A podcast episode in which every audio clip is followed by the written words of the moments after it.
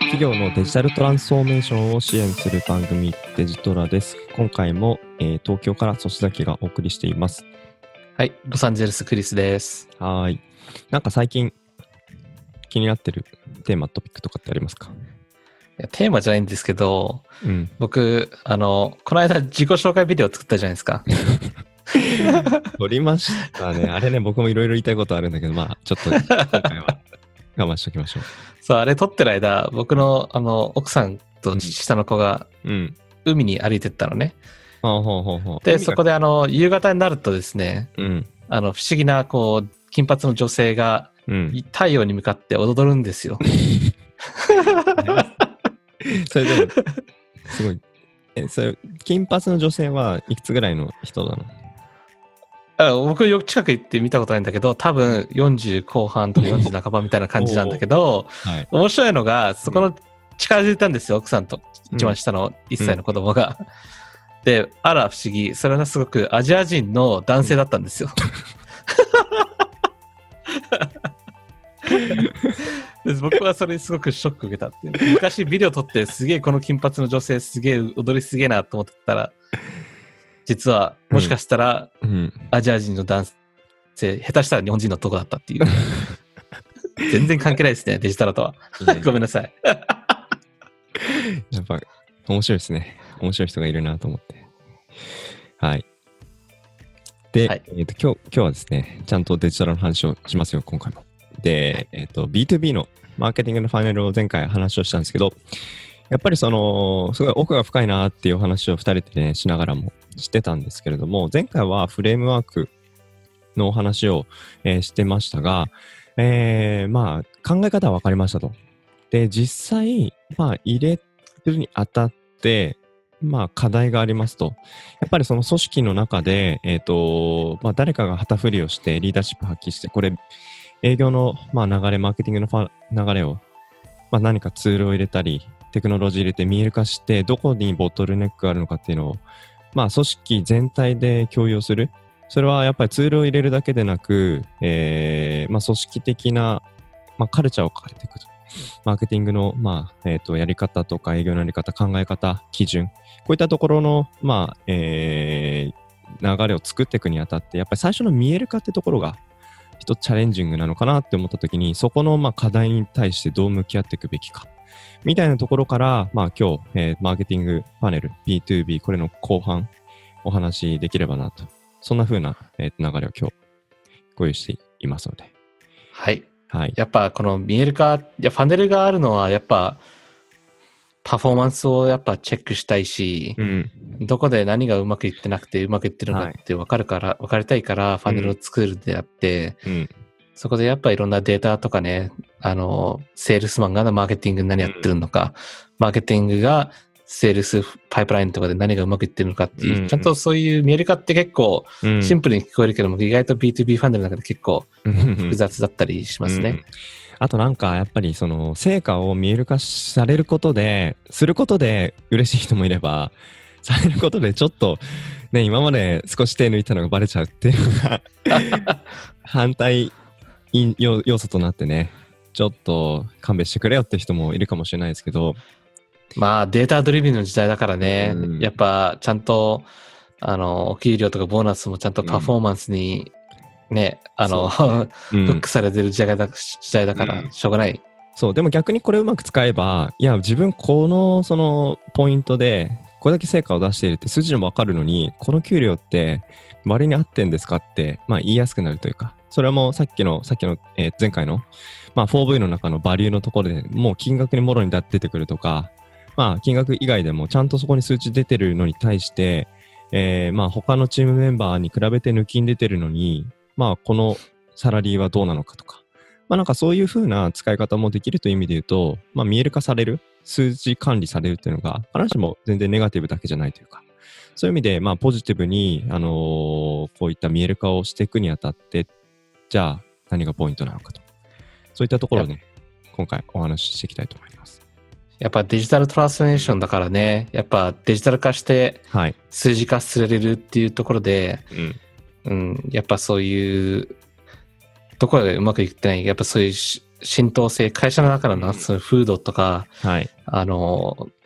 データをね、あの、いろんな部署で共存、うん共存、共存して、あの、シェア、シェアするっていう、ねうんそういうところっていうのはやっぱり一つのデジタルトランスフォーメーションの中で大事なポイントだと思ってます。うん、そうですね。で、どうですかね。やっぱり考え方、フレームワークが分かりました。で、最初見える化するっていうところを、まあ、組織の中で誰かが、まあ、やるぞって時に、まあ、ツールを入れる前提で、やっぱりその整理をした、まあ、いろいろ基準をやっぱ決めていかなきゃいけないですよね。そうですね。あの、そもそもこの課題があっての見える化だと、まあ見える化があっての課題ってまあど どっちでもいいんですけど、で、やっぱデータ見るとですね、まあアメリカの CMO のサーサーベイとかなんですけども、うんあの、なんだ、その、下の、あの、社員、要はロ,、ロアマネジメントのエントリーレベルの社員うん、と、ミドルマネジメントと CPKO、要は CMO とかシニアマネジメントにうん。サーベイ調査して、聞いた話が、あの、マーケティングパフォーマンスだってどの指数を見てるんですかっていう答えで、うん。全然その答えが違うんですよ。その、ああの、レベルによって、社員のレベルによって。例えば、あの、下の PayPay の エントリーレベルの方たちだと、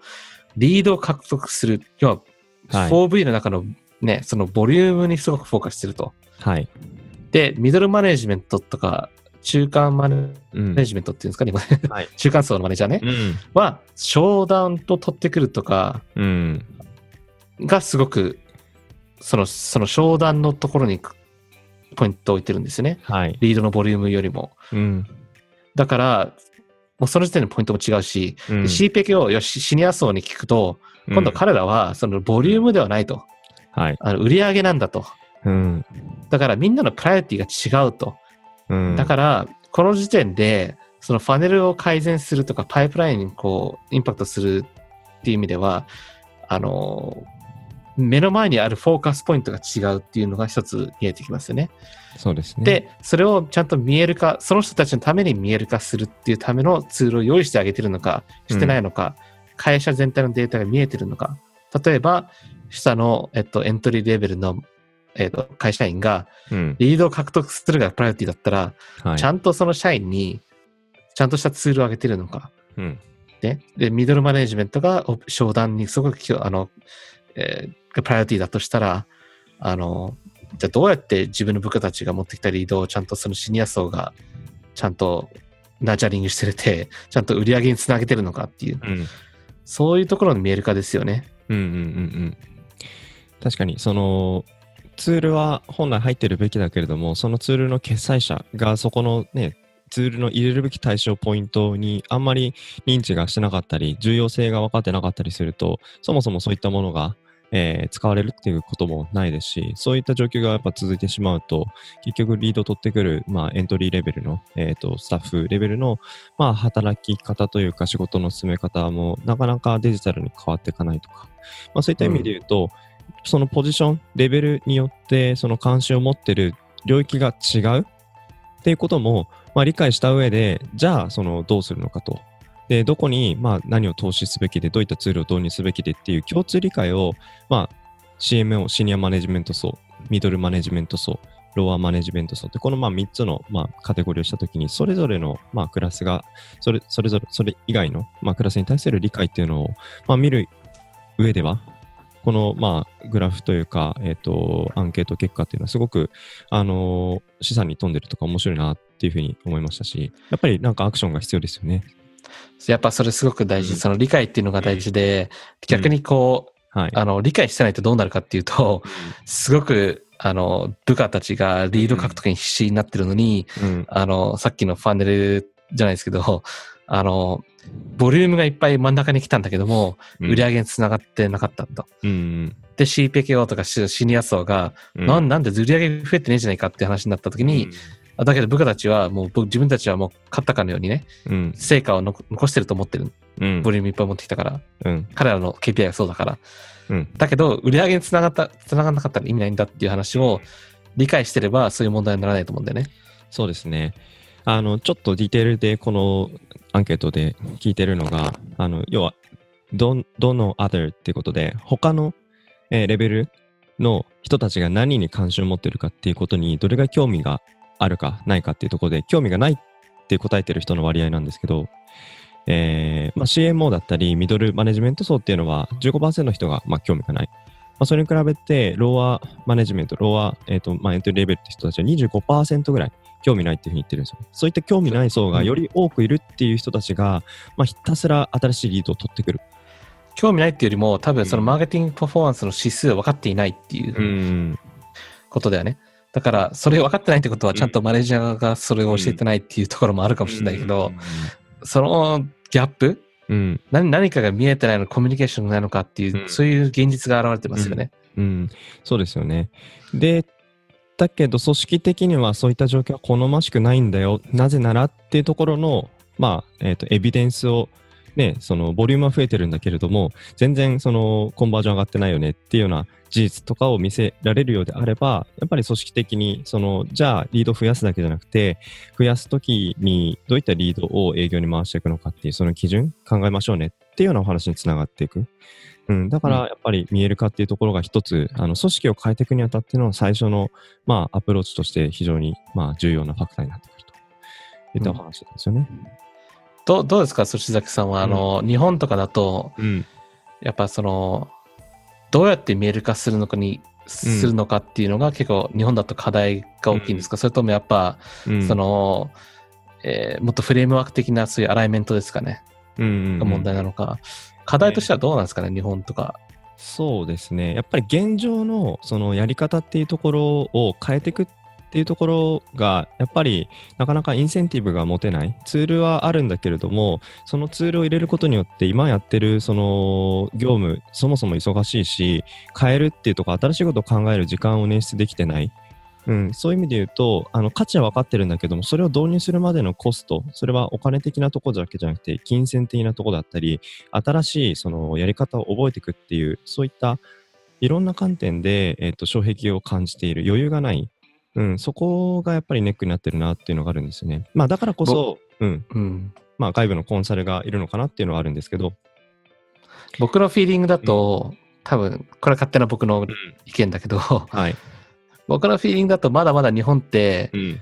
KPI が先に来るんじゃなくて、 operation metrics とかそういう performance marketing が強い、要は、オペレーショナルなところが KPI よりも先に来ちゃうっていう感じ。だから結構話聞いてると、うん。うん。まあ話聞いてるっていうのは、要はコンファレンスとかいろんなここをね、友達とかの話聞くと、やっぱそのツールとかツールとかうん。ツールとか、そういう 話ばっかで、そその、結果何って聞くと意外と分かってなかったり、うん。KPI が先に来れば結構その、うん、あの、ツールのコストとかね、そのパフォーマンスの話がしやすくなる気がするんだよね。それがないから、うん。ツール何がうまくいかないいかなかったり、うん。そこの判断基準が全然曖昧になっちゃうんだよね。そうですね。なんかまあ、これも僕の本当体感で、アンケート取ったらどうなるかわかんないんですけど、やっぱりそういった悩みを持っている人って、なんかセミナーとかに行きますよねと。で、そのセミナー行くと、やっぱり何かしらのツールを、まあ、あの推奨してくれて、あ、でもそれ良さそうだなって入れるんですけど、その入れたツールが、まあ、前回からお話ししている、えーまあ、マーケティングファレルの中のどこを、その、より見える化するとか、効率化するためのツールで、他のそのフェーズ、の部分との、まあ、プライオリティの比較をした上で、今このツールを入れるべきなのか、もっと後のフェーズでいいのか、なんか先にもうツールありきで、まあ、おすすめされてるので、まあ、入れてみて、で、ついでにコンサルタントもついてくるから安心だよねっていうような、割とその、結構短期的な導入が割と多くなってる傾向があるのかなっていうのが僕の感覚ではあるので、うん、そこはやっぱり全体的な、まあ、サマリーを、マーケティングパネルっていうフレームワークで作った上で判断されていくっていうところは、あのこれからのフェーズかなと思うんですよね。なるほど。うん。で、これあの、まあ、日本はさておき、アメリカの場合だと、この課題っていうか、やっぱツールと結びつく話になっちゃうんですけど、うん。あの、この B2B のファネルを改善するとか、CRM っていううんツール、プラットフォームが結構大きなトピックになってくるんですね。はい。やっぱこういう話をすると、必ず出てくる会社名とかが、うん。セールスフォースだとか、オラクルとかね。はい。で、セールスフォースって毎年1回、あのドリームフォースっていうイベント、サンフランシスコでやってるんですけども、そこで、あの、毎年すごい人数がサンフランシスコで集まるんですよ、うん人が。うん。一応規模で言うと、あの、レジスタードアテンダンス、要はその、レジスト来ますよってお金払って来ますよっていう人たちが17万人以上なんですよ。だから、うん僕らの言ってるこのマーケティングのその B2B ファネルに改善するとか、パイプラインをマネージするとか、それに関係するプラットフォームとかそういうツールっていうのは、うんそれだけ実際その街に行きたいって、このイベントに行きたいっていう人が17万人ですよ。来れなかった人を入れると、うんもっとですよ。えーだからそれだけ規模が大きいんですよっていうことの、うんこの話は。うんうん規模も大きいし、それだけ強く課題感を持っている。で、ね、それだけの距離、移動コストもかけながら、取りに行きたい情報、で、それをやっぱり自分の会社に持ち帰って、事業をやっぱグロースさせていきたいっていう意思の表れですよね。そうですね。うん。で、やっぱそういう問題があって、いろんな問題を解決したいっていうところで、うんやっ、ぱ出てくる課題の中でいっぱいあるんですけども、うん。前回、あの、ちょろっと話したか知らないか覚えてないけど、はいうんあの、まあ、アトリビューションとか、そのうん見える化にあたって僕が注目してるのはそのアトリビューションだと思うんだよね。うん。で、何かっていうと、多分、簡単にアトリビューションっていうとみんな、あ、はい Google の広告なのか、テレビなのか、で、どういったあの状況で、あの、ちゃんとリードを獲得して、で、どこで、あの、ね、コンバージョンに行き着いたのか。はい要は広告見てすぐ買うわけじゃなくて、多分うん2、3、4回、5回、6回広告見たり、ブランドとた何かしらサイト訪問したり、いろんなこうアクティビティがある中、うんセールスに基づくわけですよね。うん。で、それを見える化する部分がアトリビューション。はい。で、B2B はなんでそんなアトリビューションが B2C と違うし難しいんだって話なんですよね。はい。で、それがなんで課題なのかっていうと、あの、前回でもお話ししたように、あの、見込み客からうん。リードになりましたと。うん。その時点でもしかしたら、オンライン広告に3回違うものをクリックしてるかもしれないし、うん。で、リード獲得した後にセールスマンに渡す、その、リードから MQL、SAL の間、う下手したら、ね、飛行機のエンジン売ってるビジネスだったら、うん。1年間かかる商談かもしれないよね。うん。うん。そう、だから、あの、しかもその間に、あの、なんだ、担当者となる人たちっていうのは、うん。エンジニア、シニアエンジニア、部長、課長、あの、会計の部署とか、なんか、いろんな人が入ってくるじゃないですか。うん。特に何何億円とかっていう単位のものになると。だからそこの複雑化になりますよね。一人のアトリビューションじゃないわけよ。アマゾンで僕が買ったアトリビューションなんてまだ可愛くて、はい。そこで、この会社のアトリビューションの中で、部長が見るコンテンツと、そこまで来た経歴、うん。あの、ね、ああと、その、エンジニア君がそこまでこう判断しないといけないっていう、うん。みんな反抗不足じゃないですか。これだけのものを買うのに。だからそ、そこまでのその、タッチポイントとうん。バリューですよね。はい。インフルエンス。だからその仕組み、トラッキングってすごく難しいじゃない ?B2B って。うん難しいし、細かい、意外、その、細かいですよね。うん。登場する人物がやっぱり増えるし、関心事も違えば、それに刺さるコンテンツも違ってくる。で、この流度で分析すると、どこにボトルネックがね、あるのか、どのコン、どれ、誰に対するどのコンテンツをどう変える必要があるのか。うん、こういったレベル感で振り返りっていうのが、やっぱ、できると、よりディールにつながる確率の方があるのかなっていうのはありますよね。そう。うんで、そのアトリビューションをちゃんと組んだり、なんかいろいろこう、えっと、解析し始めると、うん。B2B の世界だと意外とそれがうまくいかないんだよね。うん。っていうのも、すさっき言ったように部長とエンジニア君のそのアトリビューションとか何がうまくいくっていうコスパのいいうん。マーケティングの仕方って多分全然違うから、うん。うん。うん。一つがうまくいったからって、この会社、この役職の人には通用するかってそうではない。うん。うん。うん。もっと複雑でしょ？複雑だし、やっぱりその、訪問する時のタイミングとかによって、その相手担当者がもしかしたら、なんかちょっと家庭的に、なんか、その、うまくいってないことを抱えてたりとか、なんかいろんなその、割とパーソナルな、うん、あ話とかも結構あったりするっていう意味で言うと、まあデジタルの話はしてるんだけれども、まあそうじゃない要素も結構たくさんあるなって思いながら、今話聞きながらやってました。そう、そうだよね。てか、まあ、冗談的でさ、そういう家庭的な話もあるかもしれないけど、うん、あの、会社辞めちゃう時もあるしね。そあの、担当者が辞めちゃったみた。ここまで商談が進んでたのに、うん辞めちゃったぜ、みたいな。うん その後、データベースをアップデートしたら、うん。なんかもう、あの、商談から、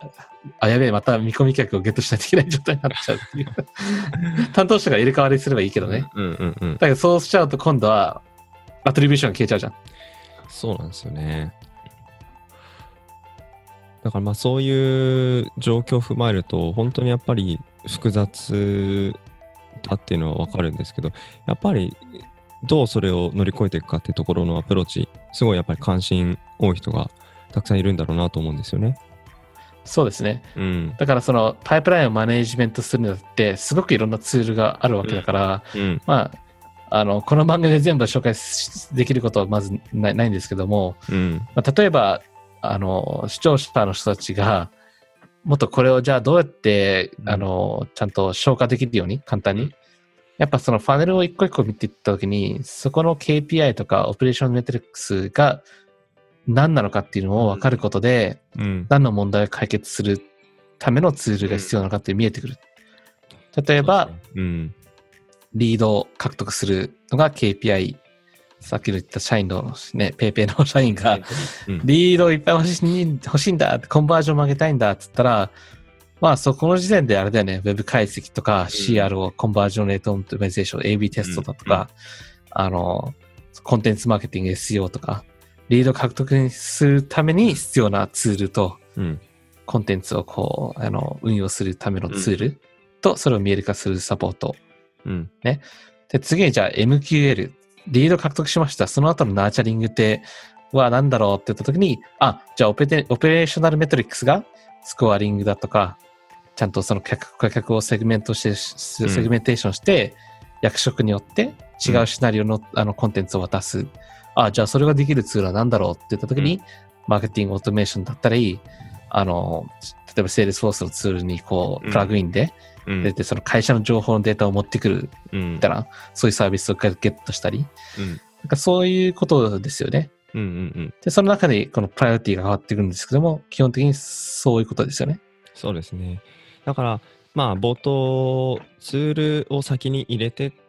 なのか、まあ、ファネルを先に決めてからなのか。まあ、これは極論どっちでもいいと思うんですけども、どっちいや、にしても絶対ファネル。あ絶対ファネルと目標。うん、目標とデータがなければ、ツールは導入するなっていうのが僕のうん。あ、でもあ前の上司から僕の経験ですよね。前々回そういう話してましたよね。そのデータでその投資すべきって判断できないんだったら、そのマーケティングする価値はないってクリスは前の上司に言われてたと。うん。うん、で、だうん、うんどうぞどうぞ。データわかんないものにお金かけちゃダメだよ。うん。あ あ、そうですね。でも、まあ、実際、そのツール先買っちゃったどうしようっていう人も多分いると思うんですよ。首だよ、首。そんな、そんな、そんなバッサリいかないで、なんかでも、絶対いると思うし、なんか僕も、うーん、まあ過去にそういう経験なくはないかなとかって思ったりもするんですけど、まあでも、やっぱり気づいた時に、まあ作り直し、で、それに、まあフィットするツールであれば使えばいいし、そうじゃなければ、なんていうんですかね、まあ導入はしてしまったけれども、まあそれにとらわれないアプローチをやっぱ考えていくっていう、ちょっと舵取りはね、変えていく思考、視座視座は、アプローチは必要かなっていうところは、クリスと一緒なんですよね。あの、多分ね、言い方、同じことだと思うんだけど、うん言い方を変えると、うん。あの、なんだろう、結局みんなわからないから、うん。何をしてどういう結果を得るのわからないから、試したいんですよ。テストしたいんですよ。うん。うん。うん。で、それが、あの、コンテンツとかそういう施策とかだだけだけではなくて、うん。このツールで得られる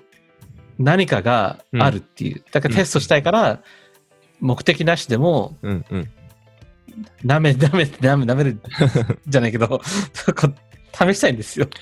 そう。だから、別にそれは悪く言ってるわけじゃなくて、うん。じゃあ、だ試すんだったら、うん。その試した時にこれは良かったっていう判断基準は何って結局 KPI なんですよ。うん。うん。うん。うん。だから KPI 先だよっていう話なのね。そで、今の時代もうただのツールいっぱいあるんで、う。うん。あの、まあだったらその Google Analytics なり、なんかヒートマップツールでも安いものからやって、うん。じゃあそのマネジメント層に、あこれをやったことでこれが得たっていう。だから、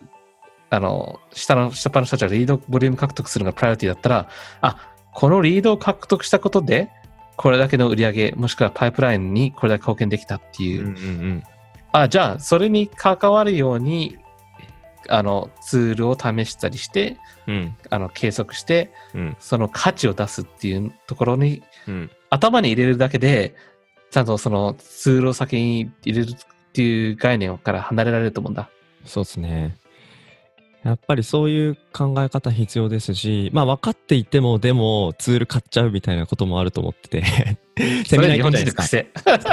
セミナー行くじゃないですか。でセミナー行くとツールの話もそうだし、その話してる人がやっぱりそれっぽいというか、あの、やっぱり悩みを変えていってるところに、ちゃんとその刺さるようなプレゼンの上手い人たくさんいると思うので、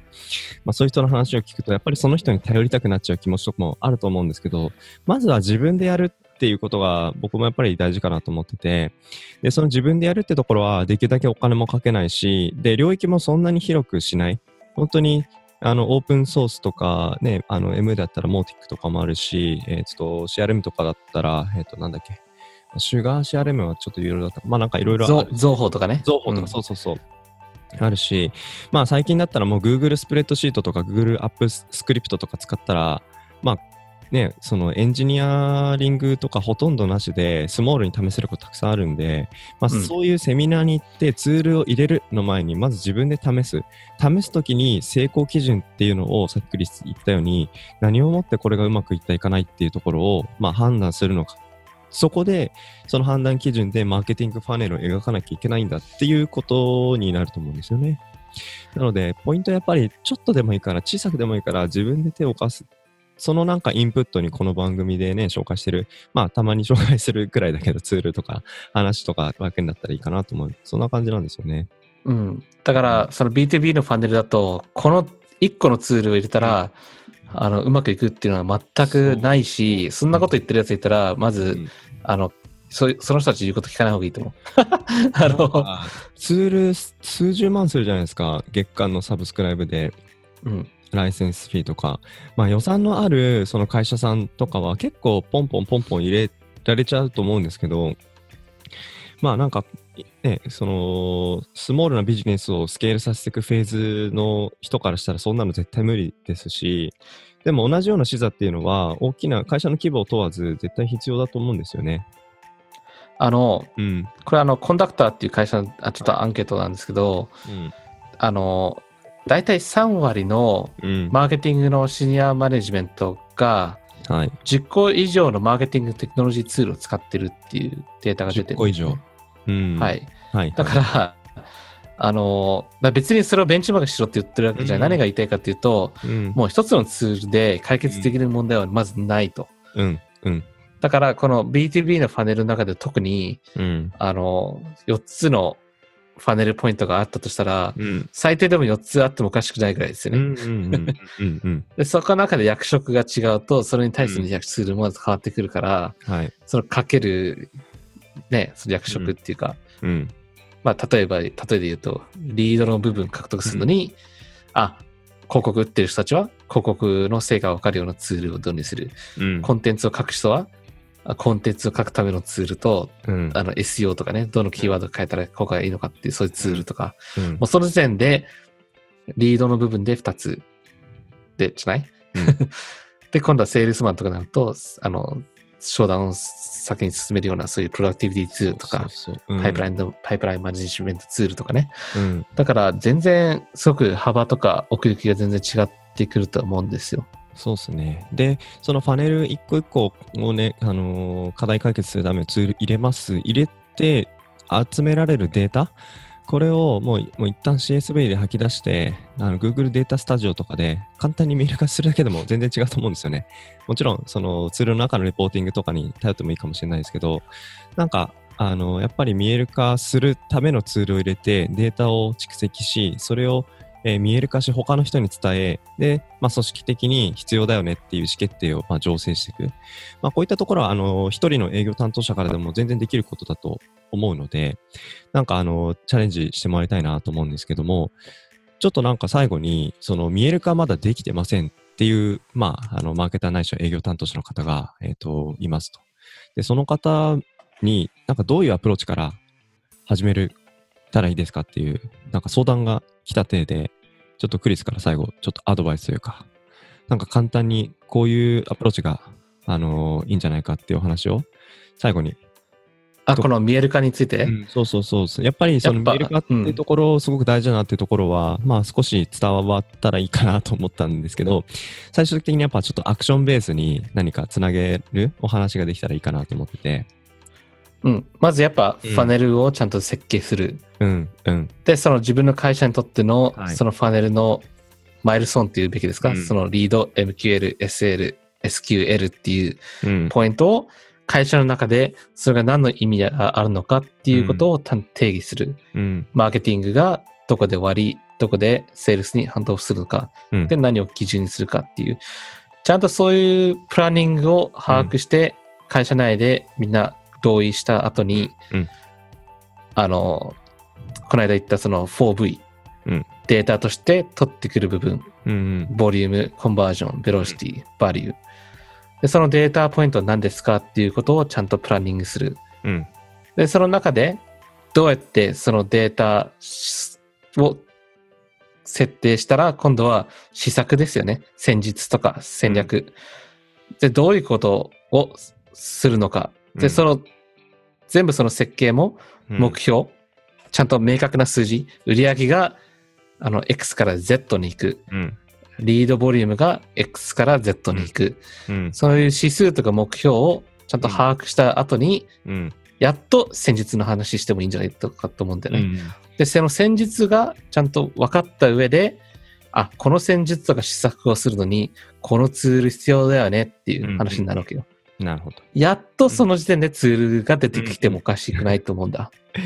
一番最後ですよ、ツールは。うん、ツール最初に出てくる人もいる一方でね、全く。ダメ。。あの、だって、あの、あそこに穴開けてこいって言った時にう、ん、あの、シャベルかドリルが必要なのかって分かんないじゃん。うん、うん、うん、うん。まずどこに行って、どのくらいのものを掘らないといけないのか、うんどのくらいの質の、うんあの、土なのか、うんどのくらい深く掘っていいのかって分かんないじゃん。うん、うん、そこの中に埋まってる金を取ってこいって言ったら、うん、うん。やべえ、シャベルしか持ってこなかったって言ったうら、んただのバカじゃん逆に、ものすごく掘らなきゃいけなかったのに、シャベルもしか持ってこなかったらっていう話ですよね。そうそうそう。もうど、多分多分ビジネス、ビジネスを起こす人、ビジネスをちゃんと分かってる人は、多分絶対そういうことをしたいんだよ。そうですね。今の話聞いたら、うんツール、先にね、シャベルか、あのドリルか、選選んで買ってくるみたいな人 いないと思うんですけどね。でしょ？こういうテクノロジーの話になると、デジタルの話になると、うん、やっぱり最初にツール入っちゃう。これはやっぱなんでなのかなっていうのは一つやっぱ面白い問いですよね。あの、僕の前うのん。鬼上司が言ったことは、うん。あの、ビジネスをしたことないやつが、ビジネスをしてるからそうなるんだっていう。うーん。なんか、軽口な人だからねか。ちょいちょいズバってくるからね。ちょいちょいこのさ、デジタルのエピソードでその上司出てくるけど、そのうち登場してもらおうか。怖いよ。その時は僕、ビデオはちょっとあのミュートにしとく。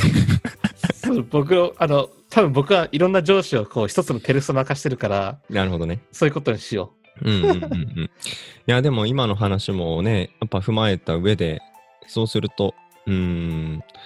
やっぱマーケティングファネル作ることが大事っていうところがね、少しでも伝わったら、今なんか話しながら話そうと思ったことあったのかちょっと忘れちゃったな。うん。そうそうそう。そんな感じですね。だからまあ、うん、ぜひちょっとそのツールを入れ、あ、思い出して思い出した。やっぱりそのツール、違う、えっと、ファネルを考える。この時間を取れない優秀なマーケターがたくさんいるんですよ。この時間が取れない。そう、やっぱり忙しくって、で、今の業務に追われてしまって、で、それで、えー、ね、その、本当はね、パネル考えてからツール入れなきゃいけないっていうところ、やっぱ時間も取れないから、なんかついついその、ツールに走っちゃったりとか、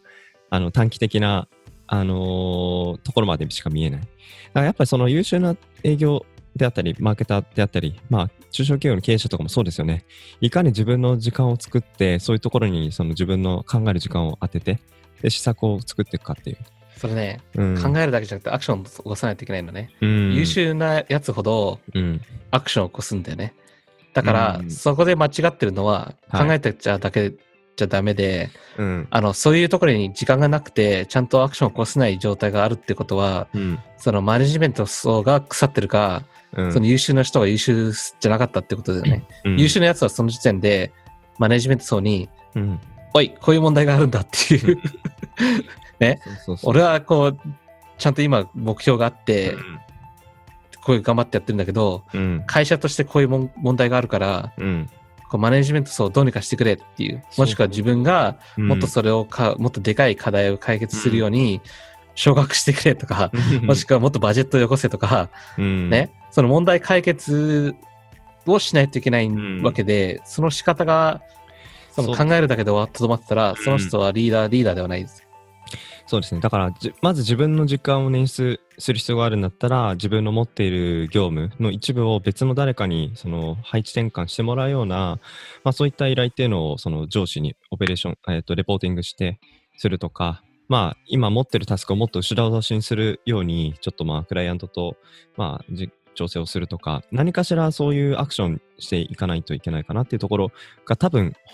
このマーケティングパネルを考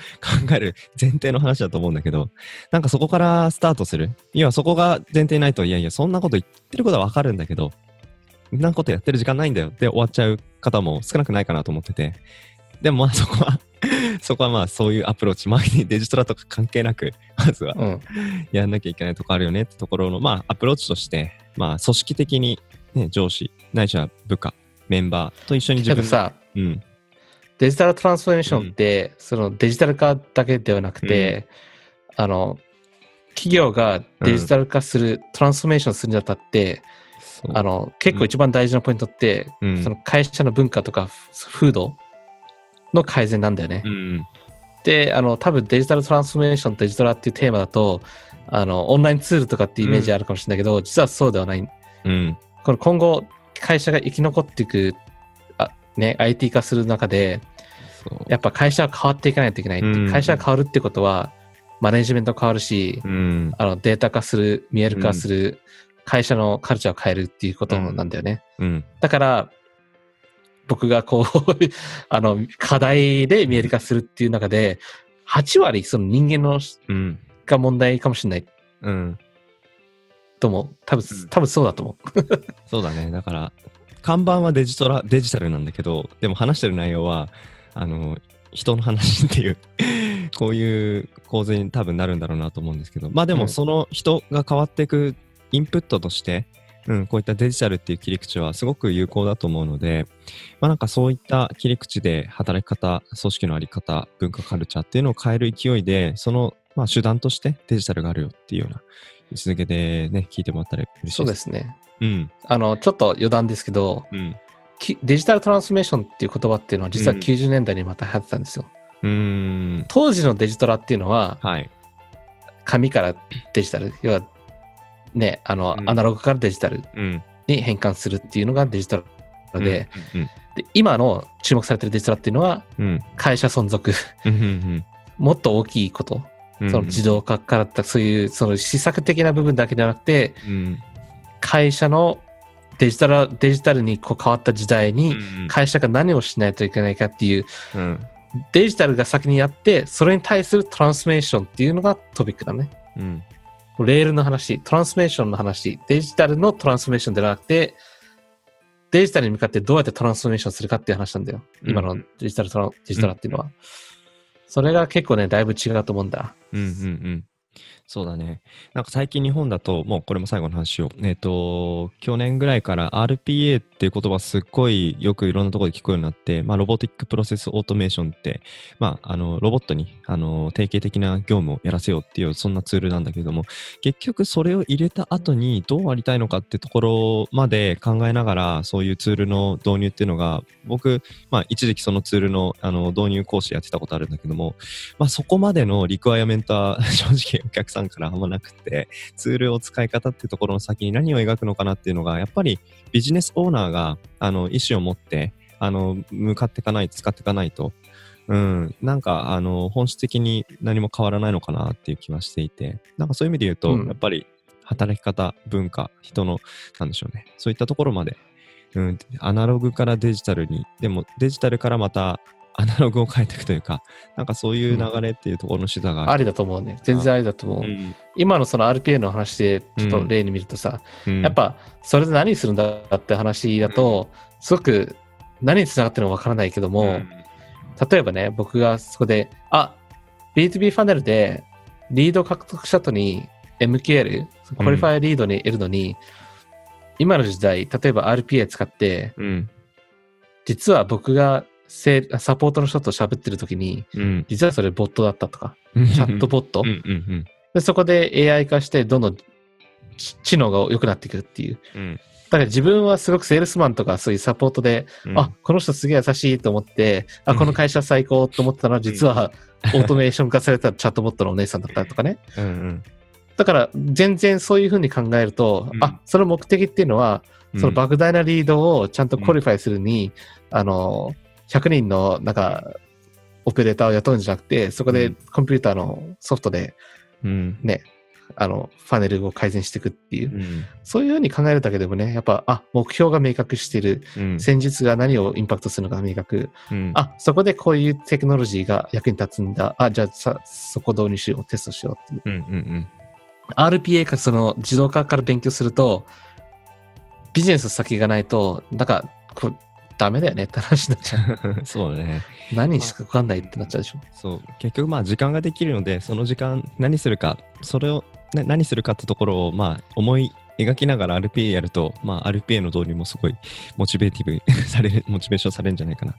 前向きになるんじゃないかな。ちょっと脱線はしちゃいましたけど、まあそんな感じでデジタルの話しながら、やっぱり組織的にマーケティングを